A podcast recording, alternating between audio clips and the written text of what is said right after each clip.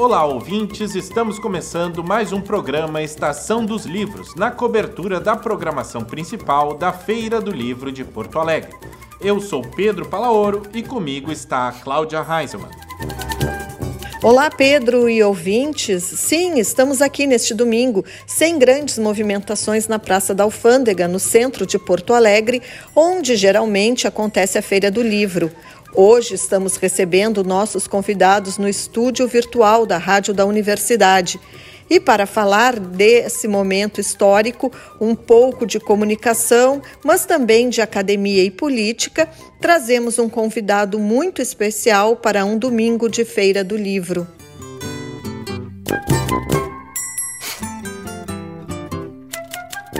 Estamos recebendo o jornalista, escritor, pesquisador e professor universitário Fabrício Silveira. Ele é formado em comunicação pela Universidade Federal de Santa Maria, mestre em comunicação e informação aqui pela URGS, doutor em ciências da comunicação pela Unicinos, também pós-doc pela Salford University. Ele está lançando o livro Mecanosfera Monoambiente, pela editora Zulk, abordando a academia, a política e o nosso momento histórico, tanto na cultura quanto na sociedade.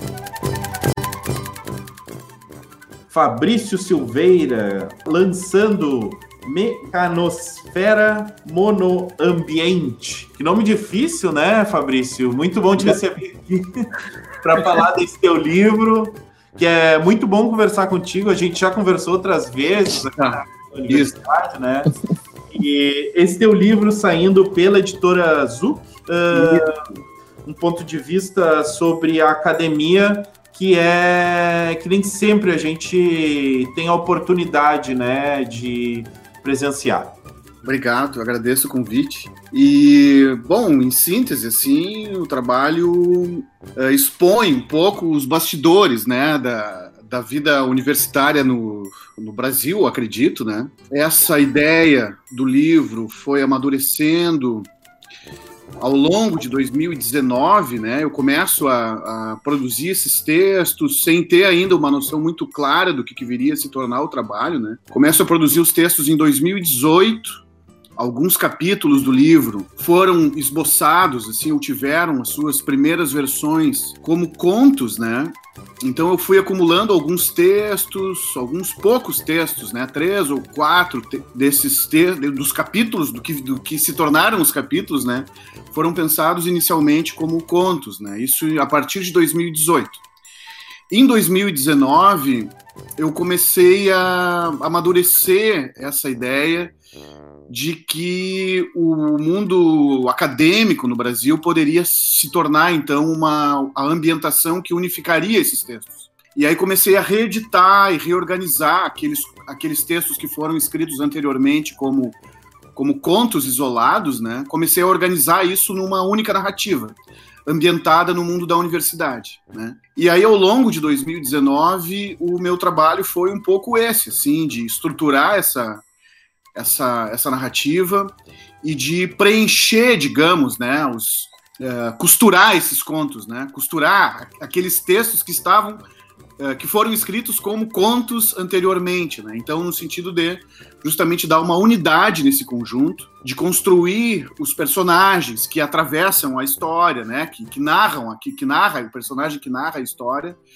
uh, e no sentido então de, de, de concluir uma novela, né?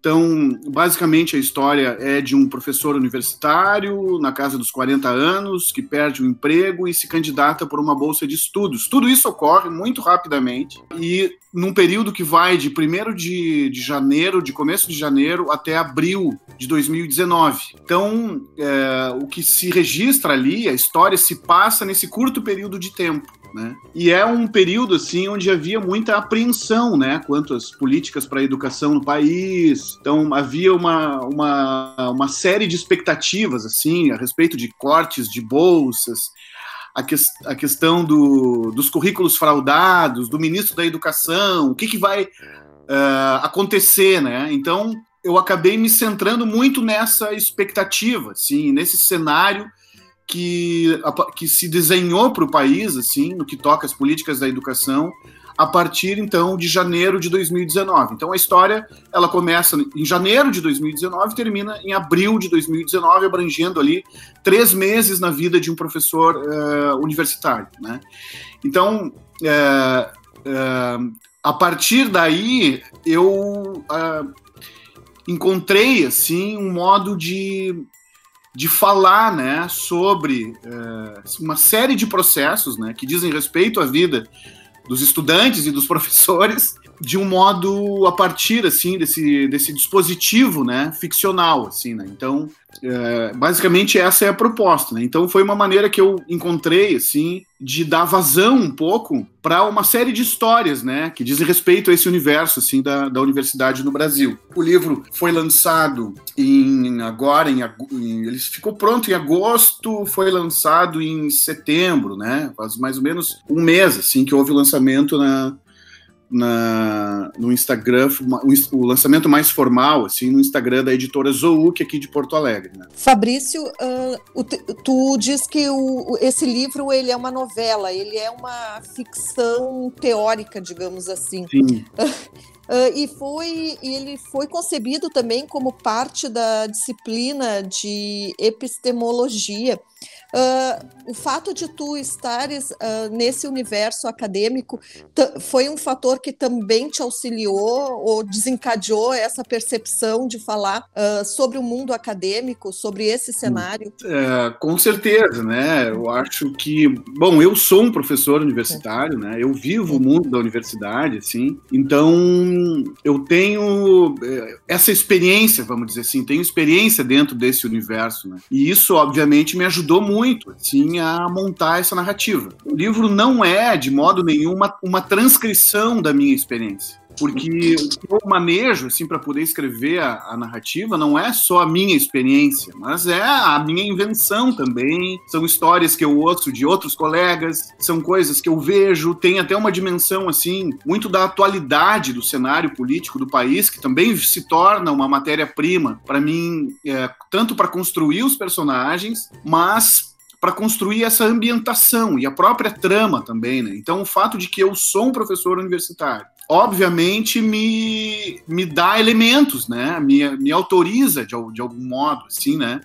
A, é, a falar sobre esse ambiente, né? Como alguém também que está um pouco por dentro, mas que não está fazendo necessariamente um registro literal daquilo que, que, que vê, né? Porque aí dentro disso tem muita tem muita elaboração, assim, tem muita elaboração, tem muita fabulação, eu poderia dizer, né? Também tem um outro dado que, que é interessante, assim, eu venho pensando, uh, eu estou vinculado a, a Fabico, ali a URGS, né? Então, uh, eu venho pensando muito, assim, sobre esses, o texto acadêmico, né? E o, e o formato da, da escrita acadêmica e de como, assim, a escrita acadêmica poderia se beneficiar, assim, caso se contaminasse mais pela escrita de ficção. Então, esse é um dos assuntos que eu discuto nas minhas aulas, né? Então, eu trabalho com pesquisa em comunicação, com cadeiras de metodologia de pesquisa. Então, esse tema da prática textual, assim, é um tema que volta e meia aparece muito, assim, para mim como professor em sala de aula. E eu ofereci o ano passado, assim, justamente uma cadeira uh, de epistemologia da, da comunicação, que se propunha a dar, circunstancialmente, esse foco nos processos de escrita. E organizei a disciplina muito em função, assim, de, de outros textos, né, que fazem essa, esse trânsito entre o trabalho, entre o ensaio mais acadêmico e o texto literário. Então, basicamente, a disciplina discutiu isso, assim, né, uma série de outros estudos, até alguns deles estão citados no próprio livro, né, que estariam fazendo, assim, esse trânsito entre o texto acadêmico mais formal, de cunho teórico, e uma prosa com a, com a fluência, com a sensualidade, digamos assim, da escrita literária. Então, isso foi interessante, assim, porque quando eu dou essa cadeira ali na, na, na URGS, eu estou em pleno processo de escrita do meu próprio livro, né? Então essa essa disciplina, assim, ela foi também uma oportunidade para mim uh, discutir com os alunos em sala de aula aqueles procedimentos que eu estava praticando, digamos né? como alguém que está se propondo a, escrever um livro a partir desse lugar sobre essa temática aí do mundo da, da universidade. Então, eu, eu digo que o livro é uma ficção teórica. Por que, que ele é uma ficção teórica? Porque, embora ele seja um registro de ficção, ele foi produzido a partir de uma universidade, de uma atividade dentro da universidade, e o personagem narrador, o personagem principal, o personagem que narra a trama, ele, ele próprio é um professor universitário. E ele próprio, na condição de, de, de professor da universidade, se vê muitas vezes refletindo de forma mais teórica até sobre a própria situação que ele está vivendo, né? Num país assim, sob marcado, digamos, sob uma expectativa muito grande em relação ao futuro da universidade. Então, é, é, nesse sentido, assim, que, que, eu, que eu defini, na verdade, não foi eu que inventei esse, esse rótulo, mas eu me apropriei desse conceito, assim, de ficção teórica, porque ele me pareceu um conceito, uma boa síntese, assim, um conceito que teria uma capacidade de explicar bem a proposta do livro. Né? Então, é um livro, isso é muito interessante também, porque ele é um livro de, de ficção onde há teoria. Então, ele é um. O, ou eu poderia dizer, ele é um livro de teoria mas essa teoria ela é escrita por um personagem, né? Então o person... essa teoria ela é produzida, digamos, ela é mobilizada dentro do livro por um, um personagem ficcional, né? Então tem um tem um jogo assim, tem um jogo que me pareceu interessante de fazer, de tentar explorar assim, né? Uh, no sentido assim de, de para poder formatar o livro, para poder, uh, porque eu acho que é muito isso, assim, a, uh, a gente fica se auto-limitando, digamos. Eu acho que o processo criativo é muito isso, é um processo de, de se impor limitações, assim, ou de, de se propor uma armadilha, digamos, né, e de, de ficar tentando uh, respeitar essas autoimposições, né, e criar ali dentro, assim, e tirar uh, proveito dessas regras, assim, que, que no caso aqui a gente se impõe para poder criar, né? Então acho que é muito isso. Enfim, e o trabalho é o resultado aí desse, desse processo. Fabrício, sobre. Tu, tu usa ali, né, o, o livro do Mark Fisher, né, como uma, um foco, assim, do, do teu romance e da, e, e da história do personagem, né? Mas ao mesmo tempo é, é uma o livro ele fala todo meio sobre isso, né? Se for pensar sobre a questão da produtividade acadêmica e a questão da, da, da análise uh, de como que funciona o Lattes e como que existe toda essa engrenagem existe toda uma analogia que eu, apesar do personagem falar sobre o, capitalismo realista, né, ele, ele se impõe como exemplo, né, dessa, dessa, dessa narrativa, né, capitalista produtivista, assim. E como que é pensar, tu que é um professor experiente, um pesquisador experiente, como que é pensar a produtividade acadêmica por esse olhar, né, analítico, assim, e tentando achar soluções mesmo, né, dentro dessa complexidade aí. Sim. Bom, tem várias coisas nesse, nessa tua pergunta, assim, né? Primeiro, o Mark Fisher é um, é um, um filósofo, um crítico literário inglês, falecido em 2017, né? Aos 48 anos de idade, deixou alguns livros, né? Três livros, pelo menos, assim, publicados em vida, e de três anos para cá, depois da morte do Fischer, assim, o trabalho dele tem sido revisitado. Há pouco tempo saiu o livro Realismo Capitalista, foi publicado no, no Brasil, né, a edição brasileira, digamos assim, do, uh, do livro, né? Então é um autor que vem aparecendo assim aos poucos, tem circulado, começa a circular no campo, pelo menos no meu campo, né, no campo da comunicação, assim. É um autor que eu venho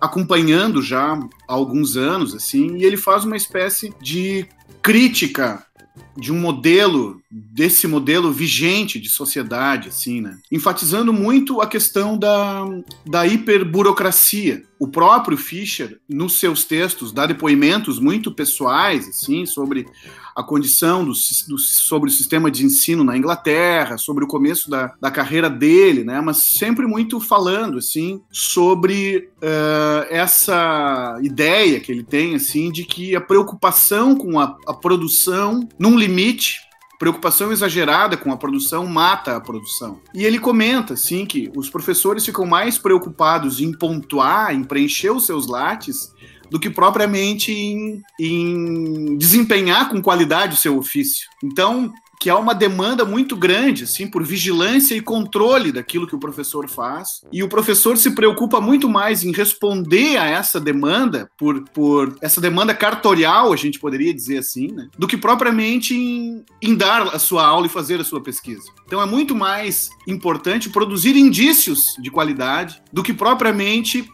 preocupar-se com a qualidade, de fato. Então, essa é uma discussão do Fischer, assim. Claro que isso é muito mais detalhado por ele, isso vem recheado, assim, de dados e de, de percepções muito pessoais dele, né? E, e essas questões que ele, que ele levantou uh, são questões muito que me parecem, me parecem, assim, questões muito agudas, assim, que servem muito, embora ele esteja falando sobre o contexto da Inglaterra, do começo dos anos 2000, me parece que isso diz algo, assim, pode ser utilizado para a gente pensar o nosso cenário, assim, no, no Brasil, né? Então, é quase como se tivesse, assim, uma espécie de, de culto ao Lattes, né? Ou uma hiperburocratização do trabalho do professor. E assim os professores aprendem, aprendem a desenvolver estratégias, assim, para enfrentar o, a mecanosfera.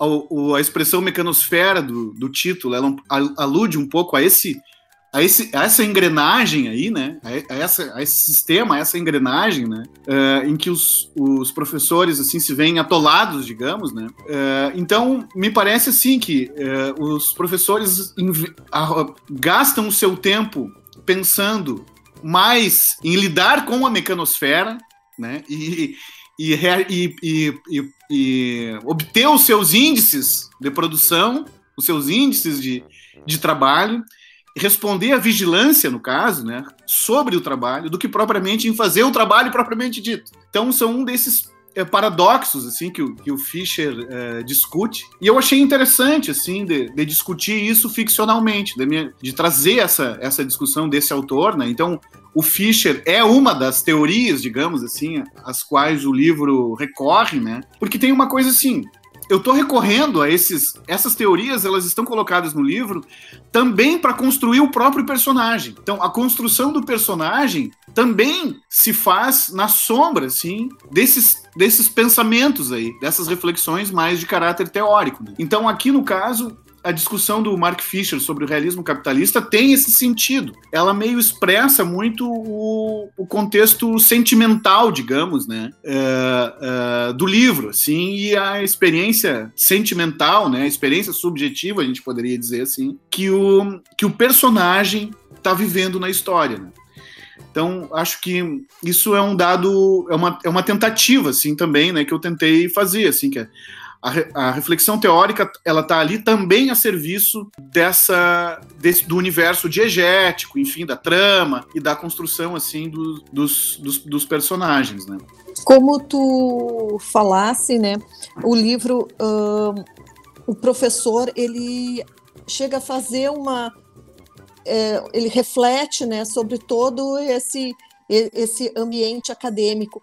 E a gente pode dizer, ainda vale a pena, vale a pena ser, ser professor, ele chega a tocar nesse, nesse assunto, é, chega é, a fazer essa questão. Sim, pois é, né? É, é, é tão difícil essa pergunta, assim, né?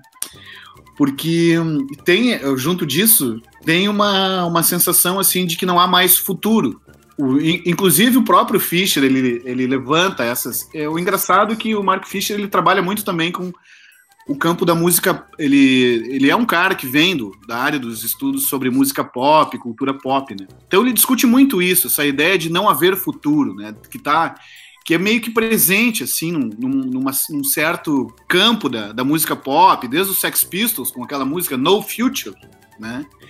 Então, tem uma certa, um certo repertório da música pop, assim, que de um certo niilismo da cultura contemporânea, assim, que vai, se, vai sendo produzido, assim, dentro do punk, do pós-punk, que é um pouco essa essa ideia da ausência de futuro. O Fischer discutiu muito também, uh, nos seus textos, uma ideia da nostalgia no pop, né? De, do retrô, da síndrome do retrô, da banda tributo, né? Como se a, o pop contemporâneo está muito mais voltado para trás do que para frente. E esse voltar-se para trás é um pouco sintoma de uma descrença no futuro. Então, assim, é, essa imagem de que batemos no muro e que não há mais futuro daqui para frente era uma imagem assim muito presente também, está muito presente no livro, né? de que é, fica difícil imaginar o futuro da universidade para esse personagem naquele período. Tem uma dificuldade assim de, de fazer projetos, por exemplo, né? de imaginar um projeto de futuro no mundo da universidade para aquele personagem naquele momento histórico. Né? Então isso eu tentei explorar também muito, assim, né? Uma, uma vivência, assim, de uma expectativa, mas uma expectativa vivida de um modo muito assustado, assim, ou, ou desencantado, né? E aí, nesse sentido, assim, para o personagem, tá? Porque eu tô também fazendo um esforço aqui para separar o personagem da minha posição pessoal. Então, para o personagem, é, está deixando de valer a pena. Está sendo impossível para o personagem está sendo impossível assim pensar, reencontrar o sentido da universidade, o sentido é, vital assim de, da universidade como um espaço de credibilidade, né, como um espaço de autonomia, como um espaço assim de, de convívio democrático, né? Então é, tudo isso para o personagem está muito em, em xeque assim. Então esse é um pouco o cenário, assim, no qual uh, ele, se, ele se, se debate, assim, né?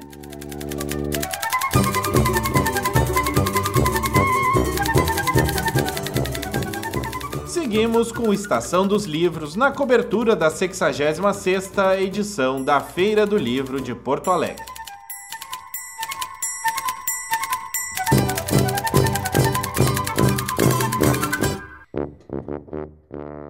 Fabrício é, fala assim, em certo momento, da é, fratura cognitiva, né? Um negócio meio. uma questão assim. transcendental, assim, que. que que o, uma encruzilhada transcendental que o personagem entra, assim. E eu, e eu acho que é, um, é também uma, uma questão do nosso momento histórico, né? Uma, uma questão, uma, um sentimento coletivo, assim, difícil de descrever, assim, em função de estarmos no Brasil, né, e com tudo que acontece. E quando tu fala sobre a possibilidade de enxergar a universidade e construindo uma narrativa ficcional, como que é pensar é, a ficção hoje? Que ficção é possível hoje, né, nesse cenário? Porque muitos autores se dizem assim, é, estarrecidos, mas que ficção é a ficção dos nossos dias, né? O que, que é a ficção possível hoje? Sim. Bom, é, eu acho que um dos, dos das, uma das motivações que eu tive, assim, para para mergulhar, digamos, na, na ficção, foi justamente assim, e, e, por me definir por esse tema, né, foi justamente perceber que a universidade vinha sendo desacreditado, assim, desde 2018, né? Não só universidades, institutos de pesquisa em geral, conhecimento científico, os professores, né? Vinham sendo submetidos, assim, a uma série de, de suspeitas e de ataques, assim, a, a, a, credibilidade, né? Dessas instituições e tudo, né? Então, esse, esse é um, isso é o ambiente emocional do livro, né? E isso se deflagrou muito, assim, na, na esteira, assim, né, das, dessa cachoeira, dessa cascata de fake news, assim, que, que tomou conta do mundo, né, não só da sociedade brasileira, mas de alguns anos para cá. Uh, essas instâncias de credibilidade que, que, que, nos davam credibilidade, assim, né, que tinham credibilidade, né, como por exemplo a ciência, o jornalismo, né, uh, que supostamente uh, nos garantem as narrativas, assim, nos dão na narrativas com, nos dão garantias sobre o que está acontecendo no mundo para que a gente possa escolher e para que a gente possa se informar e tomar decisões. Né? Então, essas instâncias todas vieram sendo muito uh, colocadas em, em xeque assim, né? e, e desacreditadas. Muito, o, o que simboliza esse processo todo é justamente, então, essa febre de fake news. Assim. Eu comecei a pensar que talvez, já que há então uma circulação e uma demanda, parece, tão grande por ficções, que um modo de reagir a isso fosse produzindo mais ficção fosse incorporando a ficção no meu próprio trabalho, já que sou eu um sujeito que lida com conhecimento uh, acadêmico, que lida com a com que está comprometido, digamos assim, com a verdade factual, né? Então é como se eu tivesse tentando tirar proveito dessa mesma onda aí, surfar um pouco, eu também nessa onda, mas tentando reverter um pouco assim a, a valência do uso da, da ficção, né? uh, como se eu estivesse explorando a ficção para produzir mais verdade, né? Então, se por um lado a ficção se disseminou entre nós, assim, fazendo proliferar inverdades, é como se eu estivesse tentando entrar aqui para me apropriar da ficção, mas para produzir mais verdade, ou certas verdades, né, que num, num trabalho acadêmico regular, assim como eu faria, não não seriam uh, tratadas assim, né? Então é como se eu tivesse encontrado um espaço da liberdade para eh, tratar de assuntos a respeito do mundo acadêmico, mas de um modo como eu não poderia tratar no meu trabalho regular de pesquisador, né? Então eu crio um personagem, esse personagem passa a dizer coisas, ele vai relatar a sua condição pessoal. Esse personagem fala muito de si. O livro está narrado em primeira pessoa, então o personagem se expressa assim livremente. Eu, eu de fato, não faço isso na minha prática acadêmica. Então, como se eu estivesse achando na ficção um artifício assim para uh, deixar a ficção contaminar um texto acadêmico, né? porque tem texto acadêmico ali no livro, tem ensaio acadêmico no livro, mas uh, e fazendo assim, essa ficção estaria a serviço assim de, de uma de uma de uma é de um adensamento da verdade, né? ou de uma implementação assim, de uma conquista de uma de um discurso de verdade de outro tipo. Então, uh, é claro que essas elas são ideias difíceis assim de é uma discussão muito larga isso, a gente né? Precisaria detalhar melhor esses termos todos, a gente precisaria é, sentar, conversar com mais calma sobre isso, assim. Mas um pouco fazendo um resumo bem, bem rápido, assim, é, é, são essas ideias, né? Isso pode ter parecido um pouco meio vago aqui que eu disse, mas são essas ideias, assim, que estavam me acompanhando, assim, durante o processo de, de escrita do livro, né? de que é, olha, talvez mais do que a gente ficar desmentindo fake news, talvez seja, olha, vamos, vamos começar aqui a criar as nossas ficções e tentar se apropriar dessa arma, porque talvez assim é, a gente possa sair lá na frente com alguma alternativa real, né? Alguma uh, alternativa mais concreta ou achar alguma saída também por intermédio dessa dessa inflação aí da, da ficção, né? Uh, Fabrício, o quanto essa discussão também entra é, na questão densa, assim, da ficção, quando, quando hoje se nota que existem muito mais distopias do que utopias, né? E quando tu fala de, da questão do, da, da falta de futuro, da dificuldade de identificar o futuro, uh, como que a ficção pode nos ajudar nesse debate, né? De criar utopias Uh, e não distopias, né? Ou a destruição Sim. de um futuro, né? Sim. Pois é, eu, eu ainda quero crer assim nos poderes esses proféticos e premonitórios assim da literatura, né? Da literatura e ainda como uma um, um farol assim, né? uh, ou como um instrumento assim capaz de iluminar um pouco assim a, o, o futuro imediato assim, né? E uh, passei muito uh, durante o processo e ainda agora, assim, porque também o livro sai e, e são em momentos como esse, assim, o livro pronto que a gente vai entender um pouco melhor o livro, assim, né? Muito no, na interação com as pessoas e tal. Mas uma ideia que tinha, assim, é que a realidade, assim, ela tá tão insólita que ela superou, assim, a, ela superou a, a, a ficção, né? Então, é como se com isso, assim, a, a ficção tivesse sido ultrapassada, né? Ela foi o, o mundo se tornou para nós assim tão caótico e tão absurdo e tão insólito que parece que fix, qualquer ficção ela tá aquém daquilo que de fato está acontecendo à nossa volta assim. Então é, eu acho que o, o, trabalho aposta numa reativação, assim, né? Da, ou uma, numa recuperação, assim, dessa força aí semiótica, dessa libido, né? Dessa capacidade. Precisamos voltar a ter capacidade de inventar mundos e, e, de, e de recolocar, assim, outros projetos coletivos ou outras formas de utopia, né? E a, a, a nossa dificuldade, parece, assim, a minha, pessoalmente, é essa, assim, né? Então, é, quais, ser, quais são essas, esses projetos? Né? Quais são essas utopias? Quais são esses mundos? assim? E um pouco o livro, uh, o livro ele tenta pautar esse tema, né? Eu não sei se consegue propor um projeto, talvez não, porque o livro é bastante desencantado, assim. Nesse sentido, ele é mais distópico do que utópico, né? Acho que o livro acabou sendo um pouco uh, como é que eu vou dizer assim, ele pauta um tema mas não oferece uma saída. Aliás, oferece uma saída, né?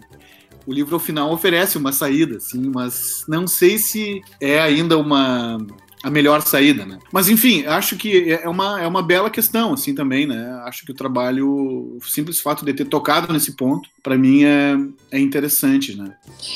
Uh, e a questão uh, da saúde uh, dos professores, essa hiperexigência de burocracia e tudo, uh, traz alguma consequência psíquica? Como é que o personagem ou o Fabrício uh, lida com isso?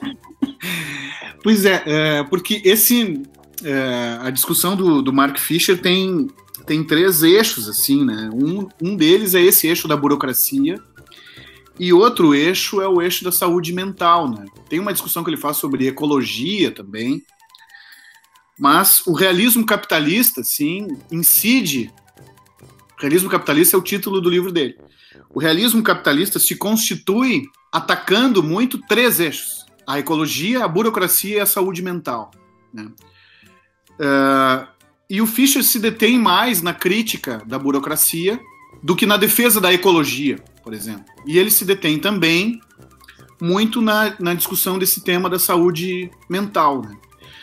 O próprio uh, uh, Fischer dá relatos muito pessoais, assim, né? falando da condição dele mesmo, assim, de como as condições de trabalho dele, assim, afetavam uh, a saúde mental. Então ele tem textos sobre depressão, né, e tal. E ele defendia assim que uh, esses problemas psíquicos deveriam ser entendidos como problemas sociais e não uh, problemas individuais, né? Tipo, a culpa recai sempre sobre o indivíduo isolado, que precisa ser medicalizado, que precisa tomar remédio, tomar calmante, estimulante, remédio para dormir, remédio para acordar. Né? Então, ele, ele, ele comenta isso, assim, que há uma dimensão, assim, da, da, dessa, da crise depressiva que ela é, que ela é social, né?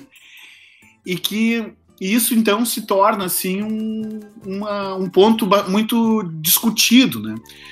Uh, quem vive na universidade assim não está feliz. Uh, eu, eu queria que alguém se apresentasse aqui para mim assim, uh, se dizendo alguém vinculado à universidade, seja na condição de professor ou na condição de aluno, que está feliz. Né? Então porque há todo um, uma, um, um, um, sistema, assim, um, um sistema de, de, avaliação das, das próprias condições de trabalho, né? É, essa ideia da hiperprodutividade, uh, uma série assim de, de dinâmicas do mundo da, da universidade. Eu não estou falando só dos, do, dos, dos, professores, mas estou falando dos, dos, alunos também, os alunos de pós-graduação principalmente, né? Que lidam assim com níveis de exigência, com prazo curto, com exigência de qualidade no trabalho, sem, né? Isso tudo agora foi muito acentuado com a pandemia, né? Então, uh, esse tema da saúde mental, assim, eu passo a ver ele um pouco mais sendo discutido, assim, né? Porque o que, que acontece? Tudo isso é jogado para baixo do tapete. Não, resolve no teu plano pessoal. Mas nunca isso é tratado, assim, como algo da ordem, de ordem política. Porque me parece que tem uma dimensão aí que é política desse problema, assim, né? Mas nunca é tratado assim, né? Então, uh, o que, que acontece? Mais uma vez, as pessoas vão achando as suas saídas pessoais, as suas estratégias particulares para lidar com esse problema, mas esse problema nunca é assumido e enfrentado enquanto problema político coletivo, né? Que é, que ele tem uma dimensão importante aí, que é, que é da ordem do, uh, do coletivo, assim, do político nesse sentido, né? Então, uh, isso é um tema que está no livro. As pessoas adoecem na volta do narrador. O próprio narrador da história também adoece. Tem uma cena no final do livro que tem a ver com, com isso, assim, com processos de, de, de, de somatização desse ambiente e de, e de sentir no, na pele, assim, na saúde, no próprio corpo, né? Essa, uh, esses níveis assim de, de pressão, de exigência, agravados agora pela falta de reconhecimento também. Né? Então, é, ou seja, assim, é, há uma, uma somatização muito grande né? e, e, e negativa assim, desse processo aí. Uh, enfim, seja de, de avaliação e, e de, de, descreditação, digamos, né, dessas instâncias assim de, de, de produção, de reflexão, né, então, acho que esse tema da, da, da saúde mental, ele, tá, ele também está cruzando, assim, ele é uma das dos eixos aí um pouco que vão estruturando assim a narrativa, né? na medida em que volta e meia o narrador se reporta assim a alguém ou a ele próprio, né, uh, com enfrentando algum problema assim de, de saúde, né? Fabrício, foi muito bom conversar contigo. Estamos chegando ao final do nosso tempo de entrevista. É muito bom aqui te ter conversando sobre o Mecanosfera Monoambiente, que está saindo pela editora Zuc de Porto Alegre. Onde que as pessoas podem conseguir o livro? É, no site da Zouk, www.zouk, com K no final, zouk.com.br. O livro está à disposição aí e a gente vai começar a distribuir logo em seguida, sim, quando for normalizando aí a, a retomada dos, da vida da vida pós, pós-pandêmica. Muito obrigado pela tua presença e eu parabéns pelo teu trabalho. Obrigado, eu que agradeço. Um abraço. Obrigada.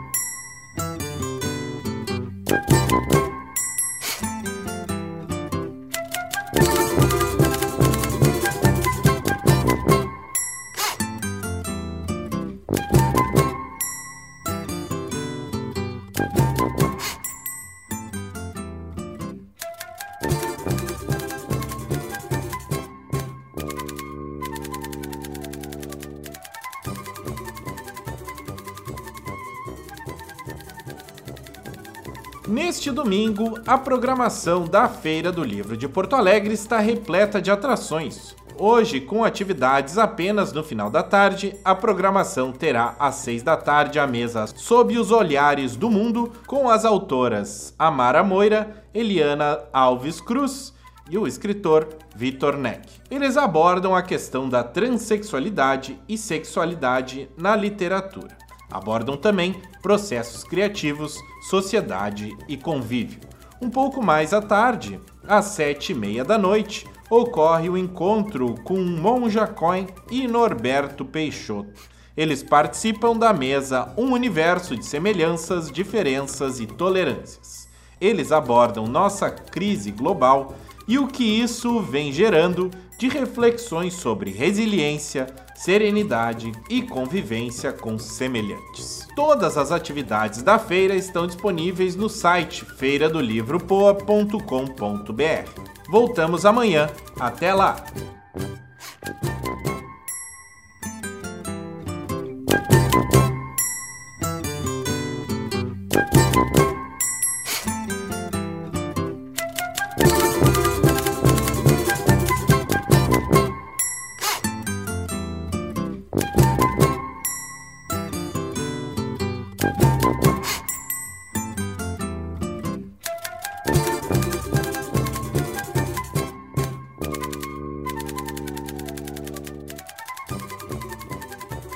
Para acompanhar mais sobre a nossa cobertura, acesse o site urgs.br barra Estação dos Livros e também nos siga nas redes sociais. Trabalharam nesta edição do programa Estação dos Livros, Débora Rodrigues e Mariana Sirena na produção, com Pedro Palaoro e Cláudia Heinzelmann na reportagem. A edição é de Pedro Palaoro e na técnica Luiz Fogassi e Jefferson Gomes. Voltamos amanhã ao meio-dia e 10, aqui pelos 1080 da Rádio da Universidade. Até lá e boas leituras.